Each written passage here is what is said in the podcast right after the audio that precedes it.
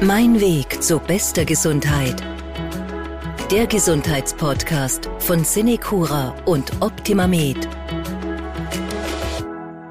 Auf Englisch heißt unser heutiges Thema Heartburn. Diesen Begriff wollte ich reinbringen, weil er schon fast poetisch klingt nach Liebeskummer oder irgendetwas in der Richtung. Aber Heartburn ist auf Deutsch übersetzt das ganz normale alltägliche Sodbrennen. Klingt auf Deutsch gleich ein bisschen weniger schön.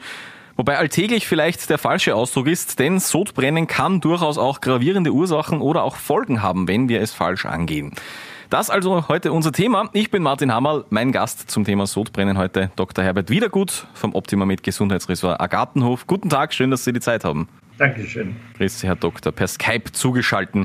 Sie sind schon länger als Arzt tätig. Sodbrennen ist ja jetzt irgendwo im äh, Volksmund eine, eine Volkskrankheit. Wenn Sie schätzen müssten, wie viele Menschen mit Sodbrennen haben Sie in Ihrem Leben schon behandelt? Ja, das ist schwer zu sagen. Ich, meine, ich bin jetzt über 40 Jahre als Arzt tätig und habe auch zehn Jahre lang eine, eine, ein FX Meyer Kurhaus geleitet und äh, viele Fastenkuren äh, durchgeführt und die Menschen waren alle übersäuert, aber nicht mhm. jeder klagt über Sodbrennen.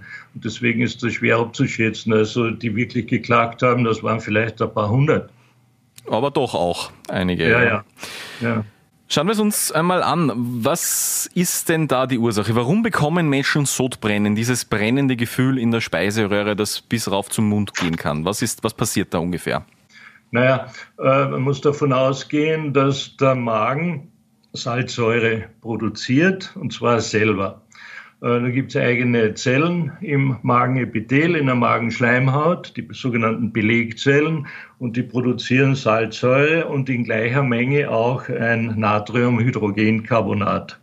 Die Salzsäure wird in, in den Magen sozusagen ausgeschieden und äh, die ist sehr stark. Also die hat einen pH-Wert von 1 bis 2 und im Körper gibt es eigentlich nur den Magen als Organ, der diese Säure überhaupt ohne Schaden aushält. Und ähm, wir müssen denken, wir brauchen die Salzsäure für die Verdauung einmal primär. Wahrscheinlich ist es auch ein Schutz gegen Infektionen und so weiter bis zu einem gewissen Grad. Das Natriumbicarbonat, das wird nicht in den Magen ausgeschieden, sonst würde sich das ja wieder neutralisieren, ja. sondern geht in die Blutbahn und damit in den ganzen Körper, ins Bindegewebe und an die Zellen. Wichtig ist es, dass die, das Bicarbonat, das ja basisch ist, ähm, dann in die Leber kommt und die Leber produziert ja auch die Galle und den Gallensaft äh, brauchen wir, um äh, die Verdauung entsprechend fortzusetzen. Der Verdauungsbeginn beginnt im Magen. Da wird, die, wird der Mageninhalt sozusagen äh, angesäuert und angedaut, kommt dann aber portionsweise in Zwölffingerdarm und die weitere Verdauung kann nur im basischen Milieu stattfinden. Das heißt, wir brauchen eine qualitativ gute Galle und die muss basisch sein. So, und die neutralisiert dann den sauren Speisebrei, macht den basisch und dann kann der Verdauungsvorgang erst weiter äh, fortsetzen. Die Bauchspeicheldrüse ist ebenso basophil, also die braucht Basen und die Bauchspeicheldrüse, die produziert ja jetzt auch diese äh, Verdauungsfermente und natürlich auch das Insulin obendrein noch, klar. So, was passiert jetzt im Magen, wenn es brennt? Das kann jetzt verschiedene Ursachen haben. Das kann sein, dass äh, dies äh, äh, falsches Verhältnis da ist zwischen sauren und basischen Valenzen. Das kann sein, dass man zu viel gegessen hat. Das kann sein, dass man, ja. äh, dass man das Falsche gegessen hat, dass man zwar das Richtige gegessen hat, aber zu wenig gekaut hat.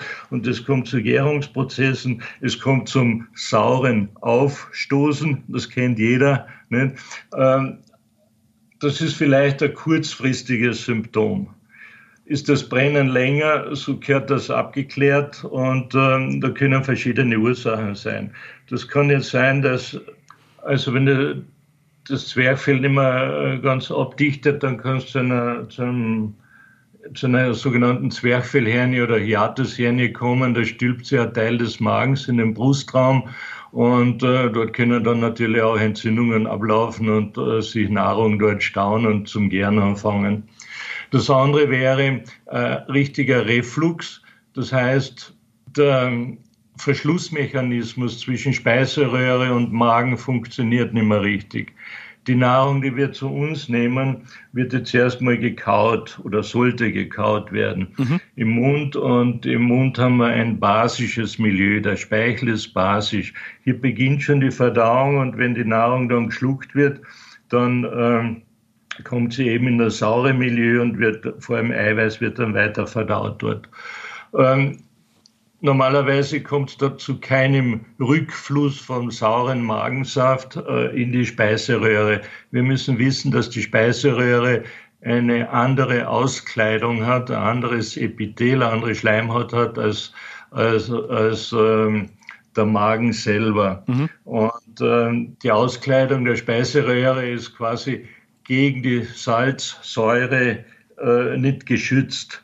Und wenn das zu einem Reflux kommt, zu einem Rückfließen, dann fängt es an weh zu tun. Das spüren dann, dann ja. das hat jeder wahrscheinlich schon einmal erlebt, vielleicht auch, weil er zu viel gegessen hat oder weil ihm schlecht war und, und der muss da brechen.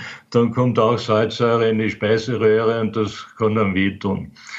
Abgrenzen muss man diese Beschwerden natürlich, wenn sie dauerhaft vorhanden sind, gegen weitere Ursachen und Erkrankungen, aber dazu kommen wir, glaube ich, noch später. Ja, da werfen wir noch einen Blick darauf, auf alle Fälle. Ich möchte noch kurz zum Essen kommen. Sie haben es jetzt schon erwähnt, wenn wir zu viel gegessen haben, wenn wir vielleicht auch das Falsche essen. Welche Lebensmittel sind denn das, die Sodbrennen, die dieses ungute Gefühl begünstigen? Was, was fällt Ihnen da als Arzt als erstes ein? Ja, da gibt es einige. Ähm, vor allem sauer äh, ist Fleisch, Fisch, es sind Hülsenfrüchte, es sind Getreidespeisen, also raffiniertes Mehl und so weiter oder Mehlspeisen aus raffiniertem Mehl sind ungünstig. Ebenso können Milchprodukte äh, ungünstig sein. Und die Milch selber ist allerdings basisch und die, der Schlagobers, also äh, der Rahmen, den wir äh, Schlagsahne äh, als bezeichnen, der ist basisch. Zitrusfrüchte sind sauer. Mhm. Äh, Zitronensaft wird allerdings dann aber Schmeckt sauer, wird aber basisch verarbeitet. Okay. Ungünstig sind auch raffinierte Öle, Fette, Kaffee und alles, was man so als Fast Food bezeichnen, ist eher dann ungünstig und kann Beschwerden verursachen. Natürlich hängt es dann auch davon ab, wie viel man isst und äh, wie man isst. Es kommt jetzt nicht nur auf die Auswahl der Nahrungsmittel oder Lebensmittel an. Es sollten Lebensmittel sein und nicht Nahrungsmittel, ja. also inhaltsreiche ähm, Lebensmittel, die dem Körper alles zuführen, was er braucht, nicht nur Kalorien. Und dann kommt es darauf an, wie kommt das runter? Ist das gut gekaut oder ist das, ist das zu schlecht gekaut? Wenn das zu schlecht gekaut wird, dann äh, können Gärungsprozesse oder später auch sogar Fäulnisprozesse die Folge sein und es kommt zu einer Übersäuerung und des kompletten Organismus. Gut, das ist ja eine ganze, eine ganze Latte, möchte ich fast sagen, an Lebensmitteln. Wenn wir jetzt umgekehrt einen Blick darauf werfen, welche Lebensmittel würden da helfen? Vielleicht auch, wenn ich akut Sodbrennen habe. Was kann ich da tun, um mir da ein bisschen Abhilfe zu schaffen? Na, ich empfehle da gerne meinen Patienten ganz normale Speisesoda aus der, aus der Küche.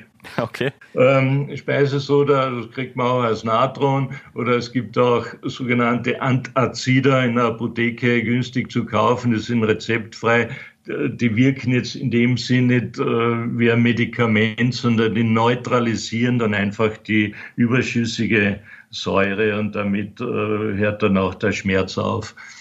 Ist aber, ist aber leider keine Dauertherapie ja. äh, damit durchzuführen, sondern wenn jetzt jemand wirklich chronisch Beschwerden hat, dann gehört das abgeklärt über Gastroskopie und so weiter. Hm. Zur Übersäuerung ist natürlich auch zu sagen, es gibt ja auch den Begriff, ich bin sauer auf jemanden. ja. Ne? Und äh, da sind wir jetzt in einem Bereich, äh, im emotionalen oder mentalen Bereich.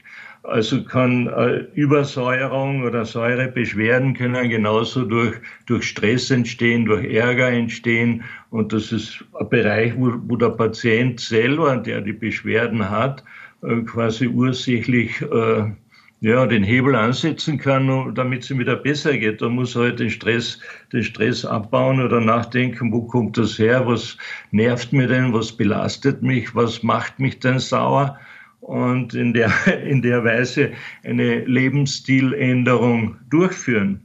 Ich glaube, das kennen die meisten von uns, wenn es recht stressig wird, wenn es zum Ärgern wird, dass es dann im Bauch grummelt, dass es dann einfach ja auch Richtig, weh, wehtun ja. kann, wirklich, ja. Ich glaube, einen Punkt möchte ich noch ansprechen. Ich glaube, wie in so vielen Bereichen, das Rauchen spielt ja da auch hinein. Das Rauchen spielt auch rein, natürlich auch der Alkohol. Äh, beides ist äh, quasi abzuraten und ähm, führt zu ja, jetzt nicht nur zu Säurebeschwerden, sondern insgesamt ganz viel zur Schädigung des ja. Körpers. Da könnte man schon wieder einen eigenen Vortrag ähm, drüber machen. Jetzt haben wir äh, schon ein paar Mal erwähnt, dass Sodbrennen nicht unbedingt eine Kleinigkeit sein muss, ja, wenn man es jetzt vor allem länger hat. Wie kann ich jetzt wirklich unterscheiden, wann ist es eine Kleinigkeit, wann sollte ich medizinische Hilfe suchen? Wo sagen Sie als Arzt, okay, da muss jetzt mal jemand genauer hinschauen? Also ich würde sagen, wenn jetzt jemand zu mir in die Praxis kommt und sagt, er hat seit, seit einer Woche äh, Sodbrennen und dann würde ich das Ganze schon zur Abklärung bringen. Äh, ich würde einmal eine Anamnese machen, wie hat das begonnen und äh, wann ist es stärker, mhm. wann ist es besser. Äh, sind die Beschwerden im Liegen stärker, dann kann das durchaus sein, dass ein Reflux vorhanden ist, dass äh, quasi der, der Verschlussmechanismus zwischen Magen und, und Speiseröhre nicht mehr funktioniert. Das kann eine Hernie sein. Man muss immer den ganzen Menschen sehen. Wie lebt er denn? Ja. Wie ernährt er sich? Also nicht nur medizinisch abklären, sondern auch psychologisch und den ganzen Menschen in Betracht ziehen. Ist er im Moment in einer Stresssituation, die ihn belastet? Das kann jetzt alles Mögliche sein. Ähm, das kann der Lockdown sein, das kann, äh, das kann der Verlust einer lieben Person sein, der Verlust des Arbeitsplatzes sein, das kann eine Trauerarbeit sein, das kann einfach Stress sein, ähm, Existenzstress sein, das wird sie wahrscheinlich auch auf den Magen schlagen und ähm, mehr Säure produzieren und ihm dann im wahrsten Sinne des Wortes unter Anführungszeichen sauer aufstoßen. Ja. Also medizinisch abzuklären wäre äh, es sicher mal die Leitlinie, dass man Gastroskopie durchführt und ähm, die Magenschleimhaut mal über endoskopisch betrachtet. Sind da schon gröbere Schäden da? Sind da Erosionen da? Ist ein Magengeschwür da, um Gottes Willen schon? Oder sind die Beschwerden eher als psychisch zu betrachten? Mhm. Zum anderen muss man abgrenzen, wenn jetzt jemand Schmerzen hat in dem Bereich, das äh, kann ja auch hinterm Brustbein sich lokalisieren, dass man sagt, okay, wie schaut's denn herzmäßig aus? Ist, da, äh, ist das eigentlich der Angina pectoris? Äh, also, dass ich eigentlich nur glaube, dass es Sodbrennen ist, aber in Wirklichkeit kommt ja, der Schmerz ganz woanders her. Es kann eine schwere Herzsache dahinter sein, ein Herzinfarkt sogar dahinter sein, und wenn das plötzlich auftritt. Oder es sind, es sind einfach eine Sauerstoffnot am Herzen im Sinne einer, einer koronaren Herzerkrankung. Mhm. Und das gehört abgeklärt. Ne? Also man muss jetzt schauen in mehrere Bereiche, wie schaut es organisch aus, wie schaut es im Labor aus, wie schaut es im EKG aus, wie schaut es äh, bei der Endoskopie aus und wie ist die Lebenssituation des Patienten. Und damit auch, wie ist seine Ernährung, hat sich da was verändert. Ja. Es sind viele Faktoren, wenn man das genau sehen will. Und dann kann man sich entscheiden, ja, was ist zu tun, um das jetzt äh, zu beheben. Wenn es wirklich der Magen ist, dann muss ich vielleicht mal die Ernährung umstellen, ich muss das Kaufverhalten, also die ganze Esskultur korrigieren. Das wäre jetzt dann im Sinne FX Meyers zum Beispiel. Oder, oder vielleicht braucht derjenige psychologische Beratung.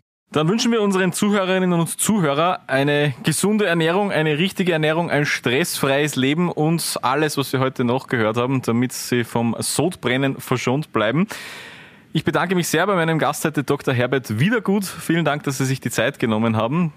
Ich bedanke mich sehr für das ausführliche Gespräch. Ja, und an unsere Zuhörerinnen und Zuhörer, bleiben Sie gesund. Mein Weg zu bester Gesundheit.